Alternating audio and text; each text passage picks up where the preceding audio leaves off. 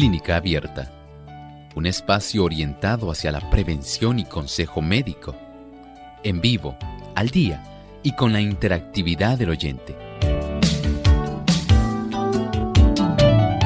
Clínica Abierta, poniendo al doctor a su alcance para un diálogo claro y honesto, porque nos importa su bienestar y salud.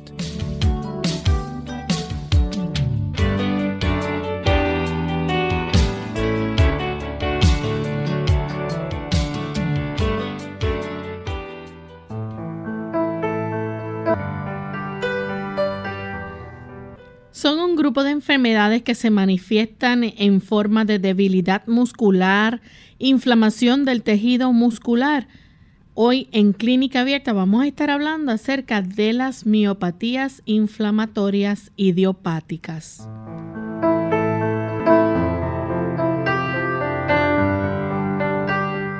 Saludos amigos de Clínica Abierta. Nos sentimos muy contentos de poder compartir en esta ocasión con cada uno de ustedes en este programa donde estaremos hablando de un tema sumamente interesante, así que esperamos que nos acompañen durante toda esta hora. Es con mucha alegría esta que les saluda su amiga Lorraine Vázquez junto al doctor Elmo Rodríguez que estaremos compartiendo en toda esta hora con ustedes.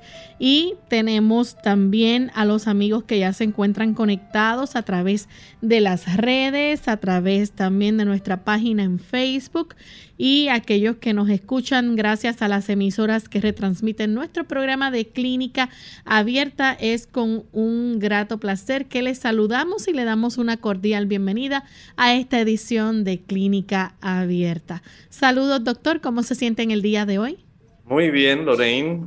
Agradecido al Señor por esta oportunidad tan maravillosa que podemos tener aquí en esta reunión de estos 60 minutos de la salud.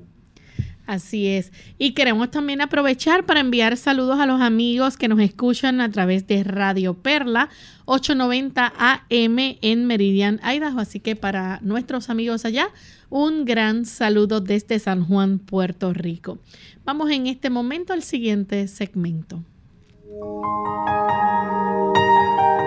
Además de cuidar tu salud física, cuidamos tu salud mental. Este es el pensamiento saludable en clínica abierta.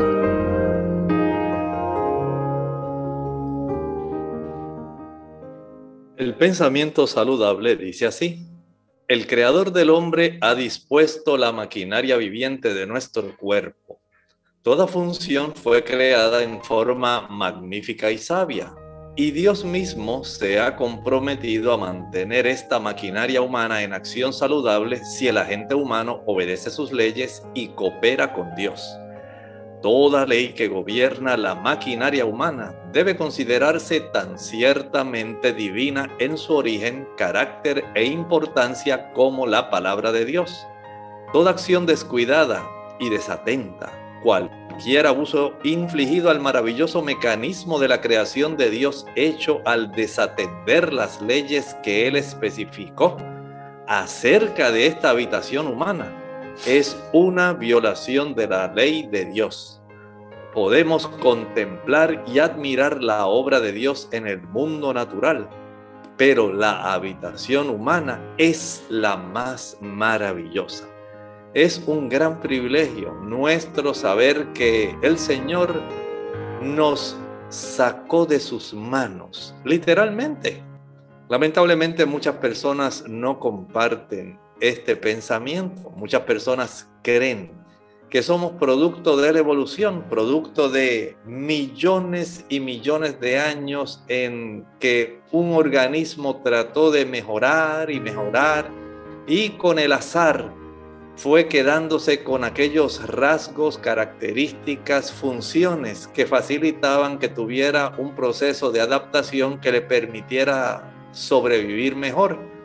Nada más lejos de la realidad. El Señor nos hizo. Él tenía un diseño, lo ejecutó y además Él es el que ha puesto en nuestro interior todas las diferentes funciones que ese diseño debe ejecutar.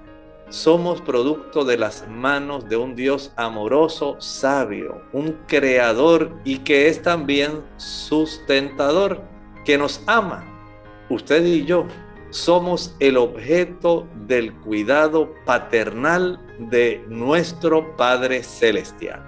Gracias doctor por el pensamiento que ha compartido con nosotros en el día de hoy y estamos listos para comenzar con nuestro tema que vamos a estar discutiendo hoy día, las miopatías inflamatorias idiopáticas. Y usted estará escuchando este nombre tan extraño, ¿verdad? ¿De qué se trata? Así que vamos a dejar que el doctor nos explique en más detalle a qué se refieren las miopatías inflamatorias, doctor. Bien, estamos hablando de un proceso donde tenemos, según nos dice el título, mío tiene que ser o tiene que ver directamente con músculo, patías, enfermedades, enfermedades musculares relacionadas a la inflamación. Aquí no estamos hablando de que un músculo externamente se vea inflamado. No es como el caso de una contractura o que usted se dio un traumatismo y se le inflamó. Aquí la inflamación no se ve porque el proceso inflamatorio ha ocurrido a nivel microscópico, pero ese proceso inflamatorio está afectando especialmente el tejido colágeno, que es muy intrínsecamente asociado con el proceso de tener fibras musculares que puedan desarrollar funciones de contracción y estiramiento. Y según esas fibras de tejido colágeno se inflaman por diferentes razones, hay entonces el desarrollo de este tipo de condiciones que en conjunto, porque no vamos a hablar exclusivamente de una sola de ellas, en conjunto se llaman miopatías inflamatorias. Doctor, ¿y hay diferentes tipos de miopatías inflamatorias? Definitivamente. Miren, podemos comenzar hablando de la dermatomiositis. Aquí tenemos una condición que se caracteriza por debilidad muscular proximal. Esto quiere decir que afecta a los músculos que están más cercanos a la parte central de nuestro cuerpo. Aquí tenemos un problema donde el sistema nuestro inmunológico tiene una porción que está trastornada. Se llama el sistema de complemento. Y ese sistema de complemento está facilitando que se destruyan, escuche bien, se destruyan los pequeños capilares que le deben llevar sangre a las fibras musculares para que estas fibras tengan suficiente oxígeno, tengan suficiente cantidad de macronutrientes y puedan ellas contraerse y puedan nuevamente relajarse sin inflamarse. Pero en este caso, esa porción de nuestro sistema inmunológico lo que hace es lamentablemente facilitando el desarrollo de un estrés celular inflamatorio, especialmente en las regiones que están alrededor de los fascículos musculares. Los músculos, aun cuando nosotros los podemos sentir, cuando usted se toca por encima de sus brazos, de su antebrazo, de sus muslos, usted sabe que hay grandes masas musculares, pero estas grandes masas musculares están subdivididas en sí. Tienen cada vez conjuntos de grupos de fibras musculares hasta que se llega a las unidades más pequeñas donde está la contracción, se llama la sarcómera. Y ahí tenemos fibras de miocina, actina, que ellas se entrecruzan facilitando la relajación y la contracción. Cuando esas fibras que dependen como todo tejido de nuestro cuerpo de una irrigación sanguínea, de una buena cantidad de sangre que llegue hasta ellas, que es transportada por los pequeños capilares, entonces estas fibras pueden realizar su función. Pero en este caso, en la dermatomiositis no tenemos ese beneficio. Aquí tenemos parte de nuestro sistema inmunológico. Se llama la, la relación que hay en la producción de complemento. Estas van a estar facilitando el que haya destrucción de estos pequeños capilares. Y cuando esto ocurre, por supuesto, las células musculares no van a estar recibiendo la cantidad de sangre requerida para que ellas puedan nutrirse y más bien lo que se va a desarrollar es un estrés celular que eventualmente lo que hace es facilitar la inflamación de una manera regional en esas fibras musculares. Y en ese aspecto, al afectar la parte más cercana a la parte central de nuestro cuerpo, miren lo que el paciente va a sentir. Este paciente va a manifestar dificultad, por ejemplo, para poder levantarse de una silla. Va a tener también dificultad para subir escaleras o levantar los brazos por encima de la cabeza. También es bastante típico en este paciente la presencia de lesiones a nivel de la piel, tanto en la cara como en las manos. Vean todo lo que puede causar nuestro mismo sistema inmunológico, cómo esta porción, el sistema de complemento, puede dañar, cómo se puede trastornar a tal grado que en lugar de facilitar un proceso donde se puedan atacar elementos extraños, ajenos, invasores, patógenos. Sencillamente se está atacando a nuestro propio cuerpo, destruyéndolo e incapacitando para que nosotros podamos tener una función que sea normal y por lo tanto se manifiesta este tipo de inflamación que tiene que ver con la piel, mire bien, dermato, tiene que ver con piel, miocitis, músculo, inflamación del músculo y la piel. Así que se va a estar manifestando este trastorno en dos áreas, dos tejidos, ambos con tejido colágeno, pero afectando más al músculo atacado por nuestro sistema inmunológico.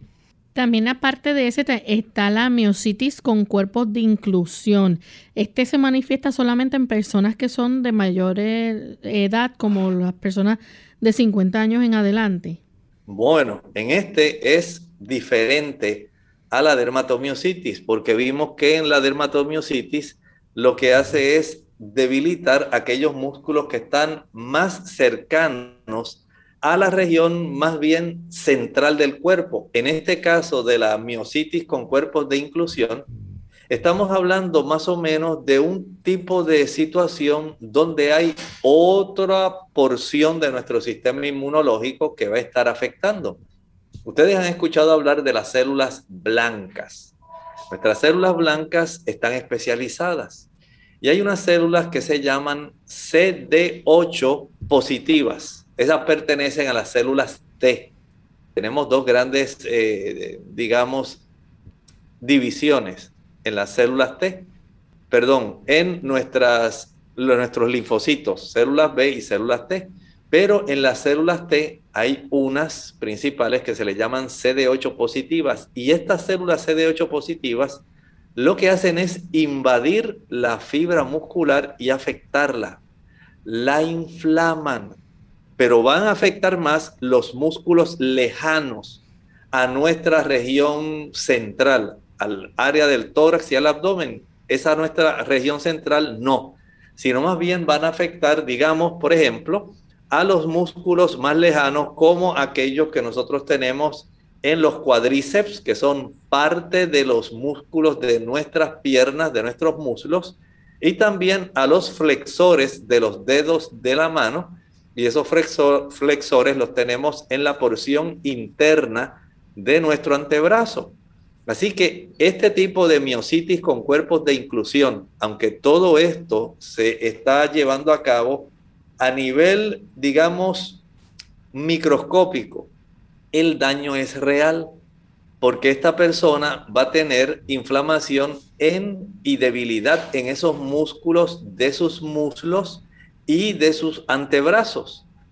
Por lo tanto, aunque ocurre a nivel microscópico, estamos observando un daño que se manifiesta a nivel de los movimientos grandes de nuestro cuerpo. Tenemos entonces el otro que es la miopatía necrosante inmunomediada.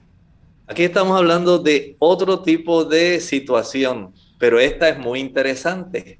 Muchas personas que usan fármacos como las estatinas, esos que se usan para reducir el colesterol en la sangre. Muchas personas usan diferentes tipos de estatinas y ya se sabe, se ha comprobado, se está registrado en la literatura médica como las personas que utilizan las estatinas, una gran porción de ellas comienzan a tener manifestaciones de dolores musculares. Se desarrolla inflamación, en este caso, inducida por un fármaco. Pero los fármacos, las estatinas, no son solamente las únicas causas para desarrollar este problema. Miren bien cómo se llama. Miopatía es una enfermedad muscular necrosante, quiere decir que hay muerte de músculo. Inmunomediada quiere decir que hay un aspecto inmunitario nuevamente. Noten cómo en cada una de ellas nuestro sistema inmunológico de una u otra forma. En la dermatomiositis vimos que tiene que ver el complemento. En la miositis con cuerpos de inclusión vimos las células CD8 positivas. Y en la miopatía necrotizante o necrosante inmunomediada, aquí tenemos un problema que tal como estaba hablando Lorraine, se va a caracterizar, perdón, por debilidad muscular proximal.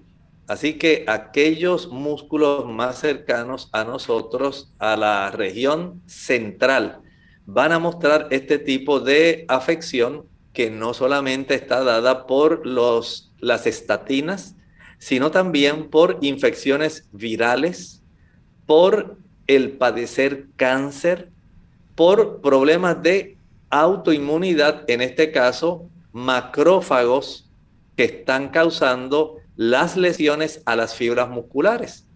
Dentro del grupo de las células blancas, los macrófagos son los más numerosos y estos normalmente se encargan de atacar, atacar principalmente bacterias.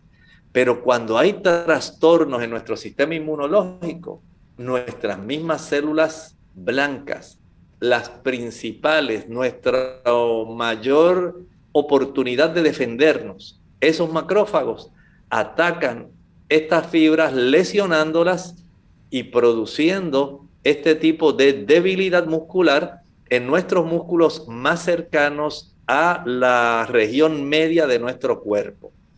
Vamos en este momento a nuestra primera pausa. Al regreso continuaremos hablando más sobre este tema, así que no se vayan que volvemos en breve. El ejercicio es un evento impresionante.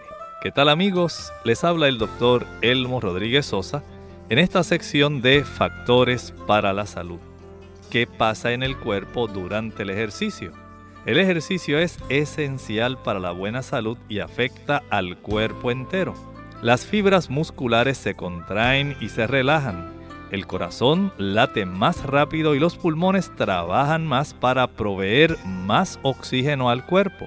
Estas acciones provocan un aumento en las reacciones enzimáticas estimulaciones nerviosas, aumento del metabolismo y mucho más. El ejercicio es un evento impresionante. Así como debemos ejercitarnos para promover la salud corporal, también debemos ejercitarnos para recibir salud espiritual. Para alcanzar esta meta necesitamos ejercitar la fe. Bien lo dijo un escritor bíblico. Más los que esperan en Jehová tendrán nuevas fuerzas. Levantarán alas como las águilas, correrán y no se cansarán, caminarán y no se fatigarán. Dice Isaías 40:31. Y este es un buen consejo tanto físico como espiritual, así que, ¿por qué no empezar este programa de ejercicios lo más pronto posible? Esta sección llegó a ustedes como cortesía del Ministerio de Salud de la Iglesia Adventista del Séptimo Día. Más vale prevenir que curar. Hola, les habla Gaby Zabalúa en la edición de hoy de AARP Viva, su segunda juventud en la radio, auspiciada por AARP. Para las mujeres, perder densidad ósea durante la menopausia es un temor muy válido. Aunque desgraciadamente la menopausia sí puede acelerar la pérdida de hueso, esto no quiere decir que no se pueda hacer nada para detener o hasta revertir el proceso.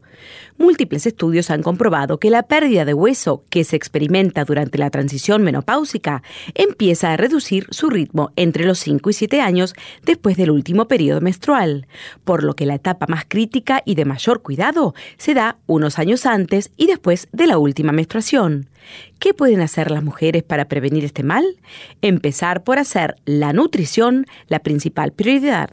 Como ninguna dieta es perfecta, es recomendable que las mujeres tomen un suplemento nutricional. El suplemento debe ser uno específicamente formulado para la salud de los huesos. Es igualmente imprescindible entender que los nutrientes interactúan unos con otros. Por ejemplo, no sirve de mucho tomar calcio si no lo vas a acompañar de vitamina D, que será el que fije el calcio en los huesos. Tomar 30 minutos de sol por día para ayudar a que el cuerpo produzca la vitamina D es fundamental.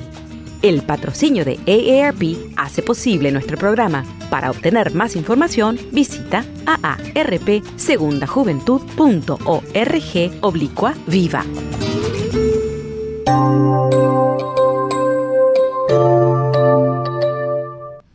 Ya estamos de vuelta en Clínica Abierta, amigos. Hoy estamos hablando acerca de las miopatías inflamatorias idiopáticas. Y antes de la pausa, el doctor nos habló de diferentes tipos de miopatías inflamatorias que hay, como la dermatomiositis, la miositis con cuerpos de inclusión, miopatía necrosante inmunomediada. También está el síndrome antisintetasa. Díganos o descríbanos de qué se trata esta, doctor. Bueno, esta situación del síndrome antisintetasa se caracteriza por una debilidad proximal o sea, se afectan más los músculos cercanos a la región medio de nuestro cuerpo, afectando principalmente los pulmones. Recuerden que nosotros tenemos músculos intercostales. Nuestras costillas se elevan o se retraen, bajan.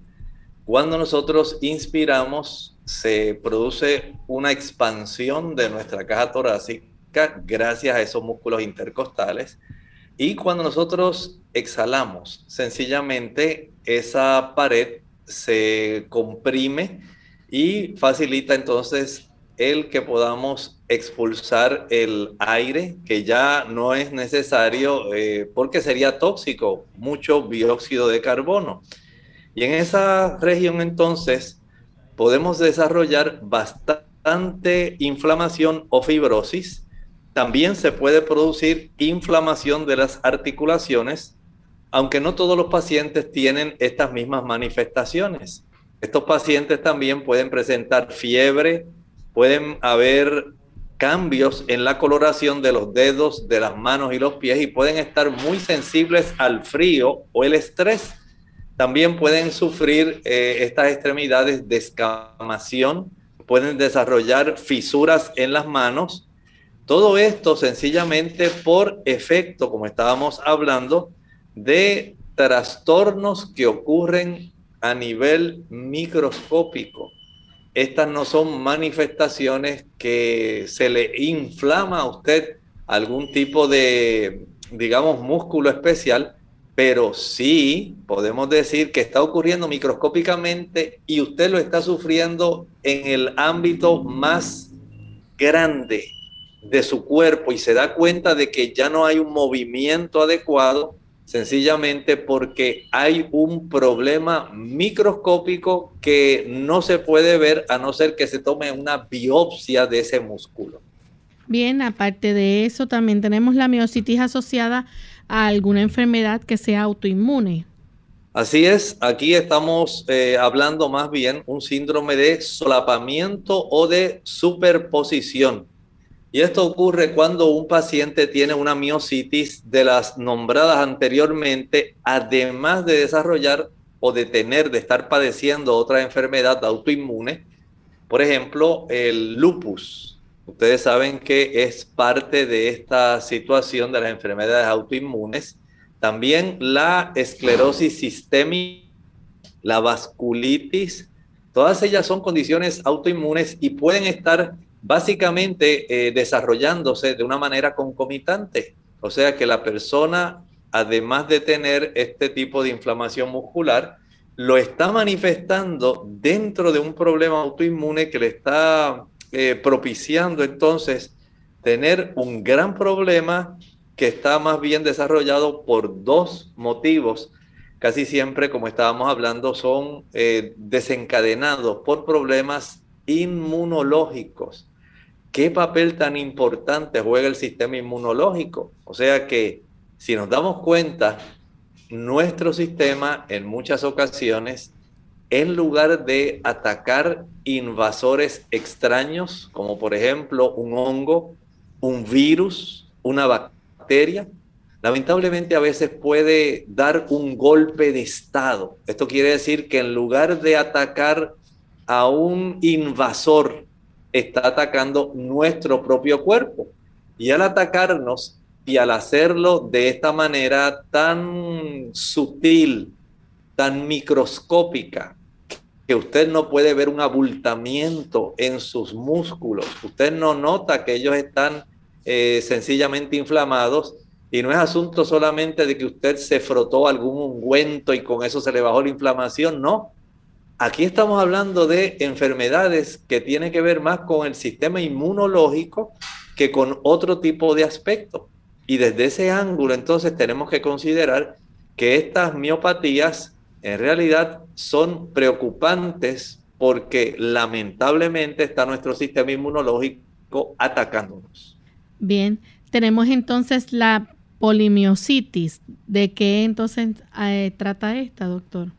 Aquí estamos hablando poli, tiene que ver muchos. Míos, músculos, itis, inflamación inflamación de muchos músculos y aquí se presenta debilidad en la musculatura más cercana a la región de nuestro tórax y la diferencia entre esta y las que estábamos hablando hace un momentito, la que tiene que ver con la miopatía necrosante inmunomediada, es que al tener esa debilidad muscular, la diferencia entre ambas reside en los hallazgos de la biopsia muscular. Noten que son tan sutiles los daños que se desarrollan en la musculatura que si no es a nivel de biopsia y que esto se analiza histológicamente por parte de un patólogo, no se puede nada más por ver a una persona decir, ah, pues mira, esta persona lo que tiene es polimiositis. Ah, pues esta persona lo que tiene es esta condición de miositis asociada a una enfermedad autoinmune. Estamos hablando de inflamaciones que ocurren a niveles microscópicos y que no pueden saberse de una forma que no sea mediante una biopsia. Doctora, ¿cuántas personas afecta esto? Bueno, esto sencillamente podemos decir que está afectando aproximadamente de 2 a 8 casos por cada millón de habitantes. Noten esto, o sea, afortunadamente, qué bueno, que no es frecuente, pero hay personas que lo padecen, de 2 a 8 personas por cada millón de habitantes. Quiere decir que en ese aspecto eh, esperamos que usted no tenga que ser una de ellas. Entonces, ¿cuáles son los factores de riesgo de las miopatías inflamatorias? No existen factores de riesgo como tal, pero la asociación entre estas enfermedades musculares y el cáncer. O sea, vean que aquí está otra vez nuestro sistema inmunológico. Nuestras células, especialmente los linfocitos, son las que están patrullando constantemente buscando en cualquier región de nuestros tejidos donde hay un desarrollo de células cancerígenas. Cada uno de nosotros diariamente podemos producir células cancerígenas y gracias a la actividad incesante de patrullaje que tienen nuestros linfocitos, se detectan las células que tienen ese potencial de desarrollar cáncer para poder ser neutralizadas cuanto antes y evitar el desarrollo. Sin embargo, a veces nosotros podemos propiciar los factores para que se desarrollen estas células cancerígenas. Los linfocitos no alcanzan a destruirlas a tiempo. Y lamentablemente el cáncer, cuando está asociado a estas enfermedades musculares, puede entonces facilitar que se desarrollen este tipo de miopatías inflamatorias idiopáticas. ¿Y saben algo? Este tipo de asociación entre las miopatías y el cáncer hace más de 100 años que se ha estado correlacionando. Así que, por un lado, el sistema nuestro de defensas quiere defendernos, pero lamentablemente comienza entonces a afectarnos y en ese proceso puede también, a consecuencia de un sistema que está, un sistema de defensa inmunológico afectado, que ha sido vencido, que se ha desarrollado un cáncer, es más fácil desarrollar este otro tipo de condiciones que le llamamos las miopatías inflamatorias idiopáticas. ¿Hay evidencia, doctor, de que esto esté relacionado entonces con el cáncer? Definitivamente, esto ha quedado de una manera definitivamente confirmada ya desde 1990, aunque se sospechaba desde hace 100 años atrás. Desde 1990 sí se asoció ya definitivamente esa relación entre el desarrollo de estas miopatías y el cáncer. Vamos a nuestra segunda pausa y cuando regresemos continuaremos con este interesante tema y si ustedes tienen preguntas también las pueden compartir con nosotros. Ya regresamos.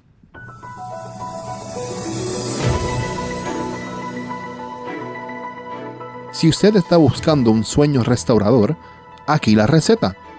Una habitación silenciosa, oscura y bien ventilada un estómago vacío por lo menos tres horas después de cenar, moderación de la actividad física antes de ir a descansar y una conciencia limpia y una mente en paz con Dios. Que descanses, dulces sueños.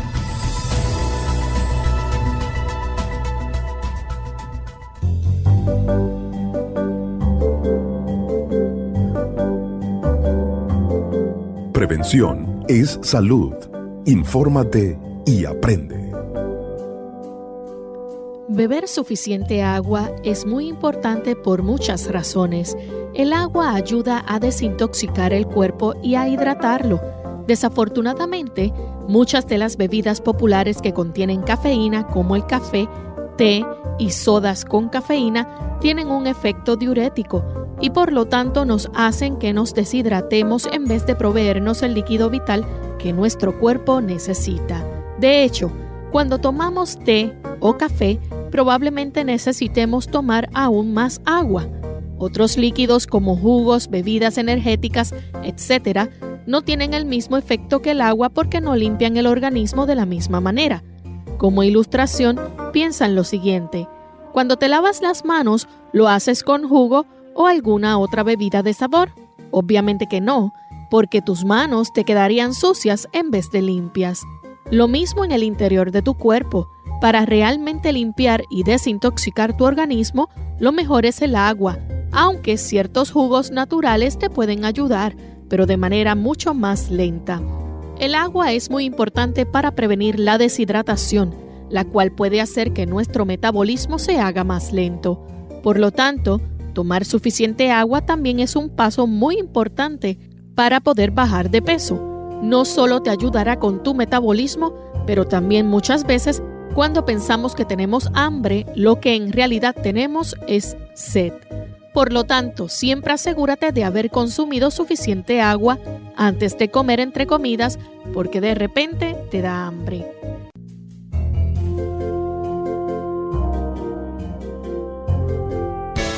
Unidos con un propósito, tu bienestar y salud.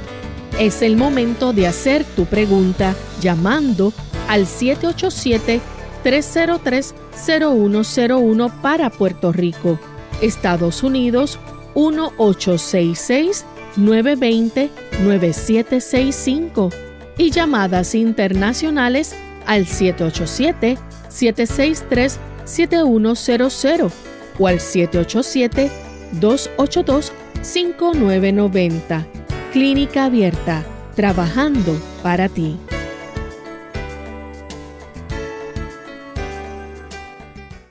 Clínica Abierta.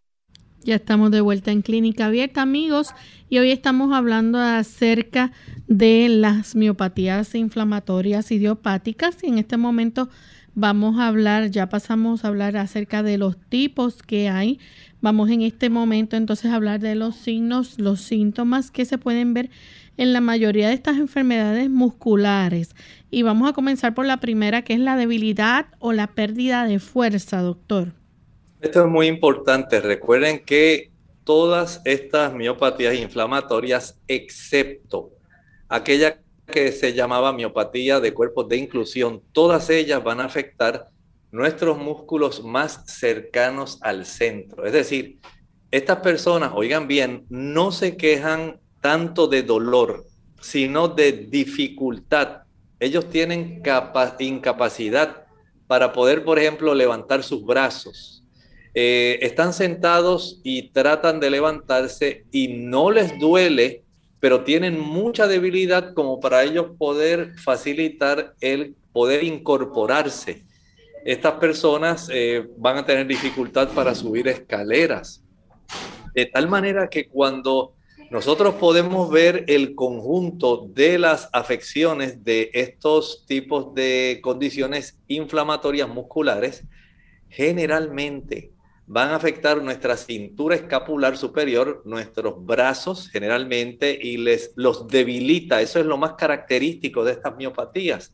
No es el dolor, es más bien la debilidad. Y lo mismo ocurre con nuestras extremidades inferiores. Lo más característico es la debilidad o pérdida. Lamentablemente, Lorraine y nuestros amigos saben que según estas condiciones de debilidad se van adelantando, escuchen bien, se va progresivamente en los casos más graves. Se va a desarrollar debilidad extrema generalizada. También la persona va a tener dificultad para tragar. ¿Por qué? La primera tercera parte de nuestro esófago tiene músculo voluntario es un músculo como el músculo de nuestros brazos. Usted conscientemente facilita de una manera, ah, digamos, eh, autoritaria. Usted dice, voy a tragar o no me voy a tragar esto. Usted lo determina y de acuerdo a eso, entonces el músculo hace su función en esa primera, tercera parte del esófago. En este caso, cuando hay esta debilidad, hasta estos músculos que son cercanos a la región central de nuestro cuerpo, a tórax y abdomen, vamos a tener entonces dificultad para tragar. Recuerde que esto ya es en casos mucho más graves, mucho más adelantados.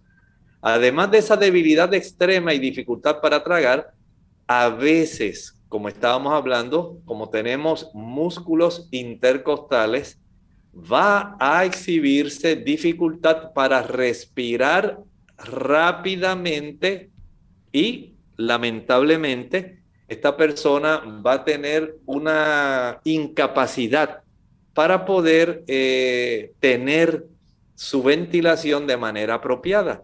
Así que esta debilidad o pérdida de fuerza es lo más distintivo. Lamentablemente puede progresar y desarrollar esta debilidad extrema generalizada, dificultad para tragar, que se le llama médicamente disfagia, y la dificultad para respirar de una manera rápida y progresiva.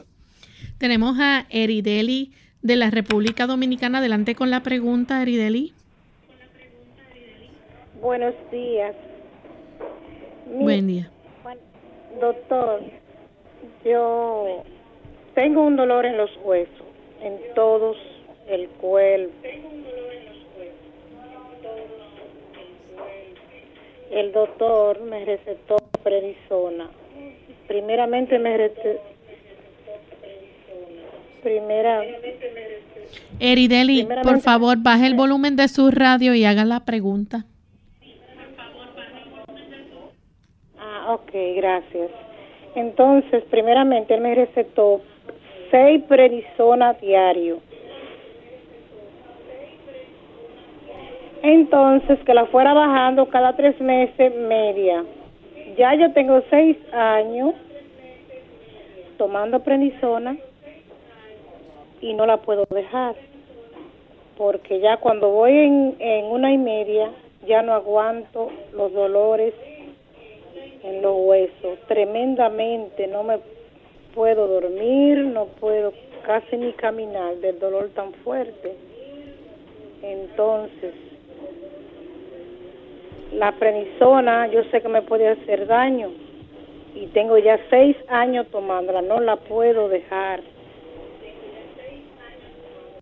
Entonces yo quiero saber qué usted me recomienda. Muchas gracias. Mire, este problema necesita la supervisión de su médico. Escuche bien. Si bien es cierto que le ha sido muy útil, también usted se ha dado cuenta de que no ha podido prescindir de ella y que le está causando también sus molestias. Recuerde que el uso crónico le va a estar causando elevación de la glucosa sanguínea y también puede facilitar la pérdida de masa ósea. Estos son efectos que pueden observarse en los pacientes que utilizan prednisona por mucho tiempo.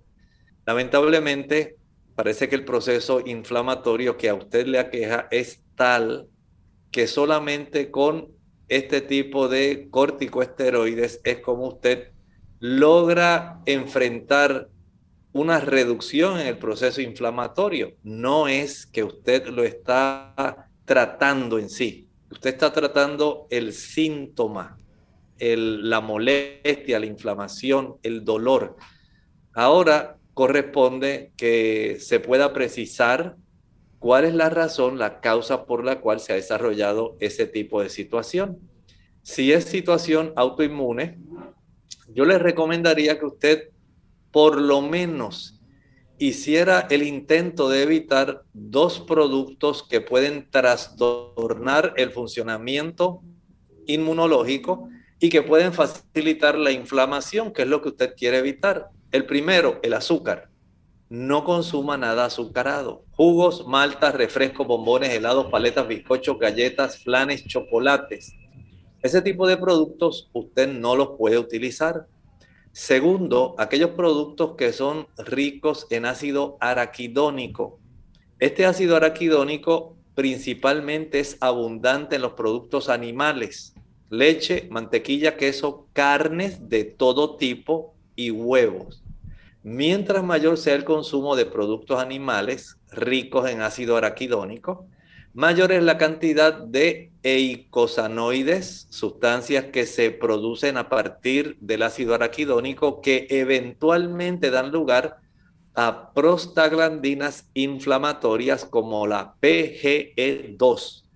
Y esto se va a traducir en esa molestia que usted está sintiendo.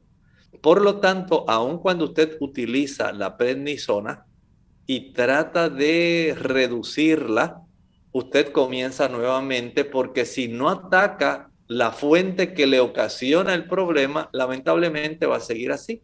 Mi sugerencia, trate de evitar los productos azucarados y los productos ricos en ácido araquidónico, leche, mantequilla, queso, carne y huevo. Y estoy seguro que usted poco a poco se le va a hacer mucho más fácil poder seguir bajando la dosis si toma en cuenta esto que le estoy diciendo. Tenemos entonces a María de la República Dominicana. Adelante, María. Sí, buenos días, doctor. Sí, yo le estoy llamando porque estoy muy atenta al, al tema de hoy.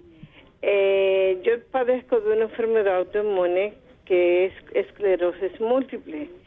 Eh, tengo mucha espasticidad muscular, tengo mucho espasticidad en los brazos, tengo eh, ataxia en, los, en las piernas, me caigo, Este, pero me dan unos dolores espantosos. Estos días duré cinco días sin pararme en la cama. Eh, tengo problemas en los esfínteres. Tomo pregabalina o lírica o gabapentina. Eh, no tomo dexametasona porque sé las consecuencias que lleva la dexametasona.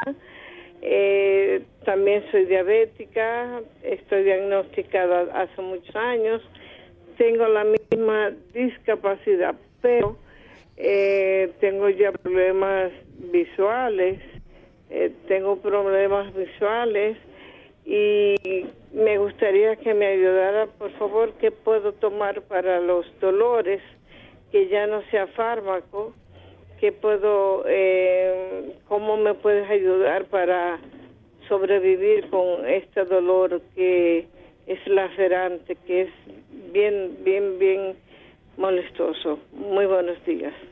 Muchas gracias. Esta situación que es autoinmune, este, este tipo de situación, eh, amerita que usted pueda tener el beneficio también de reducir el proceso inflamatorio que también causa dolor. Note que nuestro tema de hoy no es necesariamente eh, relacionado al dolor, sino es más bien con la debilidad. Estas miopatías inflamatorias lo que causan es debilidad. En su caso, es el dolor. Y desde ese punto de vista, tal como estábamos recomendando a nuestra amiga anterior, si usted quiere evitar la inflamación y el dolor, en su caso, por ser diabética, ya usted tiene una situación que tiene que atender cuanto antes. Mientras más estrictamente controlada esté la cifra de glucosa sanguínea, más puede usted lidiar con la inflamación y el dolor asociados a este trastorno. ¿Por qué? Porque sabemos que a mayor cifra de glucosa sanguínea vamos a tener inflamación no solamente de las pequeñas arteriolas, sino también de los nervios. Y eso da lugar a la neuropatía que usted tiene. Aun cuando use la gabapentina, la pregabalina, todo eso va a estar facilitando el que usted siga con esta neuropatía que solamente mediante un estricto control de la glucosa puede resolverse. Igualmente, el consumo de productos de origen animal ricos en ácido araquidónico, leche, mantequilla, queso, carne y huevo, no solamente facilitan la inflamación, el dolor, sino también trastornan al sistema inmunológico de tal forma que al trastornar ese sistema inmunológico, entonces ya básicamente perpetuamos las condiciones autoinmunes. Tiene este tipo de tarea que debe usted practicar. Procure como una forma de usted poder ayudarse, si usted tiene la oportunidad de ir a un lugar donde haya aguas termales, aguas calientes, y pueda usted sumergirse lentamente, digamos, durante unos cinco minutos, sumergir hasta la profundidad de las rodillas durante cinco minutos adicionales seguir eh, introduciéndose en el agua caliente hasta la región de la cintura. A los cinco minutos posteriores hasta la zona del tórax, donde queda la división del tórax y el abdomen, hasta esa zona de las costillas. Y los últimos cinco minutos lograr sumergirse hasta la zona de los hombros. En total, ya usted ha dedicado 20 minutos. Y ya una vez esté a esa profundidad, quédese 5 minutos adicionales, 25 minutos en total, inmersa en agua tibio caliente. Esto hace cosas asombrosas. Dios utiliza el agua, esta hidroterapia, baño caliente. Si usted tiene la oportunidad de practicarlo un día sí y un día no, sería excelente. Si lo puede hacer dos veces a la semana, bueno, ayuda. Si lo puede hacer una vez a la semana, es muy adecuado. Pero si lo puede hacer por lo menos un día sí y un día no, o un día sí y dos no, esto sería de muchísima ayuda junto con el control de la glucosa y el estricto eh, control de aquellas sustancias que tienen ácido araquidónico, que está en la leche, mantequilla, quesos, huevos y carne. Bien, doctor, ¿cuál sería entonces la forma de diagnosticar este, estas miopatías inflamatorias?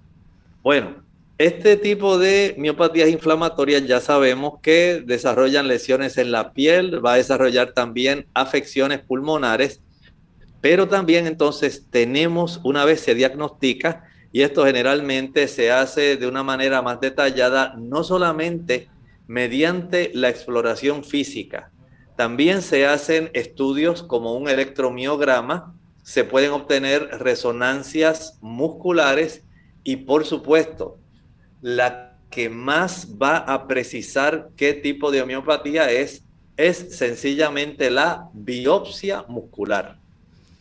¿Hay tratamiento para estas miopatías? Claro que sí. Y tenemos una diversidad. Miren el primer tratamiento, la fisioterapia. Esto es muy importante. Recuerden que estas personas no tienen dolor, ellas lo que tienen es mucha debilidad. Y si nosotros le damos la oportunidad a esta persona para que ella pueda ser atendida adecuadamente, esto le ayuda a superar esas fases más agudas y críticas de la enfermedad. Pero además de eso, Lorraine, mira qué otro tratamiento. Los bifosfonatos, el calcio y la vitamina D. Saben que estos son muy recomendables a todos estos pacientes y especialmente a las damas que son posmenopáusicas de tal manera que el riesgo de que ellas puedan desarrollar fracturas osteoporóticas se reduzca, se reduzca, perdón. También evitar el sobrepeso.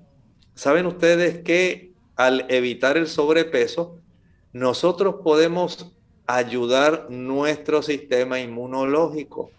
El sistema inmunológico nuestro, aunque usted no lo crea, tiene una gran influencia por la cantidad de tejido adiposo que tenemos almacenado en áreas subcutáneas y en áreas alrededor de nuestros diferentes eh, órganos internos.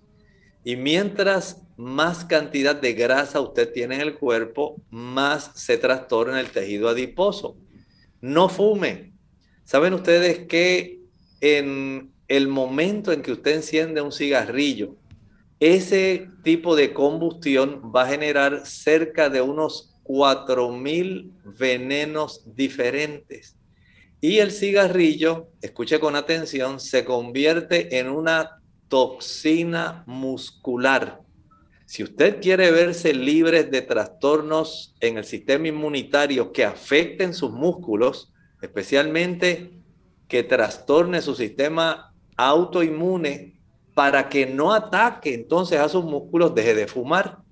Recuerde que la iglesia adventista tiene el plan para dejar de fumar que le puede ayudar y que ya lo hemos dado varias veces en clínica abierta. Esperamos que usted comprenda esto. Además, otra toxina terrible para nuestro cuerpo. Evite el alcohol. Noten que estamos hablando no de sustancias que son útiles, necesarias. Estamos hablando de sustancias que son tóxicos, venenos para nuestros músculos. No podemos pensar que porque usted se toma una cerveza, usted se está dando la gran vida.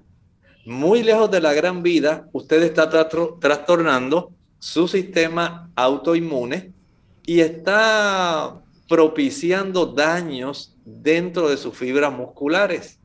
Vean que es muy esencial que usted entienda esto. Es clave. También es esencial que podamos realizar ejercicio de tipo aeróbico. El ejercicio aeróbico, mientras mayor es la cantidad de oxígeno que nosotros ingresamos, nuestro cuerpo facilita que el sistema inmunológico comience a funcionar de una manera propia, adecuada, consona con la función para la cual Dios lo creó. Y a la misma vez facilita que nuestros músculos puedan tener ese ingrediente que es tan importante que se combina con la glucosa para que nuestros músculos puedan generar energía que se pueda entonces eh, manifestar en contracción, relajación, contracción, relajación y evitar así la inflamación. Pero además de eso, Lorraine, mira este otro, importantísimo en el esquema de tratamiento. ¿Cuál es este, Lorraine? El reposo en la cama. En cama. Así que es importante el reposo en cama. Nosotros no necesitamos, estas personas pueden tener el beneficio de poder ayudarse. Recuerden que tienen mucha debilidad.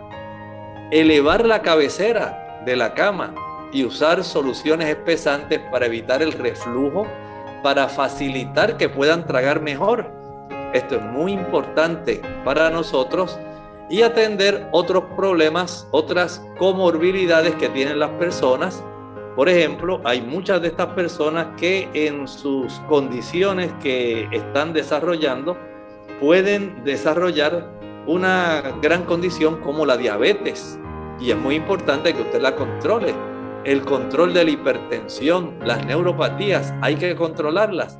Y también en ocasiones hay que tener en mente el uso de los glucocorticoides. A veces la dificultad es tal que la persona amerita entonces tener el uso de este producto, aunque sea de una manera temporal, en lo que hace ajustes adicionales.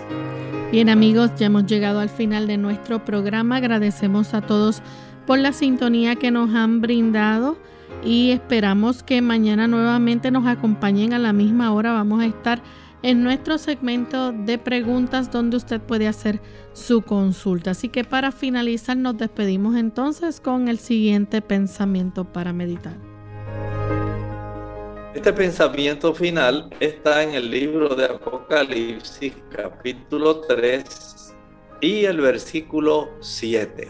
Noten bien, escribe al ángel de la iglesia en Filadelfia. Estas cosas dice el santo, el verdadero, el que tiene la llave de David, el que abre y ninguno cierra, y cierra y ninguno abre. El Señor Jesucristo es el que tiene las llaves para la salvación. No la tiene ningún hombre, no la tiene ninguna iglesia la tiene el Señor Jesucristo. Él es el que cierra y nadie abre y abre y nadie cierra.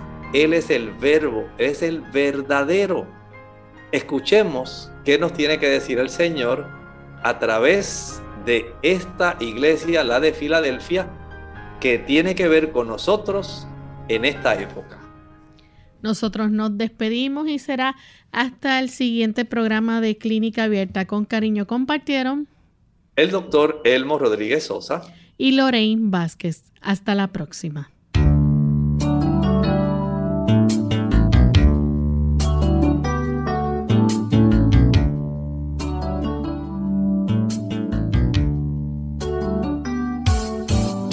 Clínica Abierta. No es nuestra intención sustituir el diagnóstico médico. Antes de poner en práctica cualquier consejo brindado en este programa, usted debe consultar con su médico. Hasta la próxima.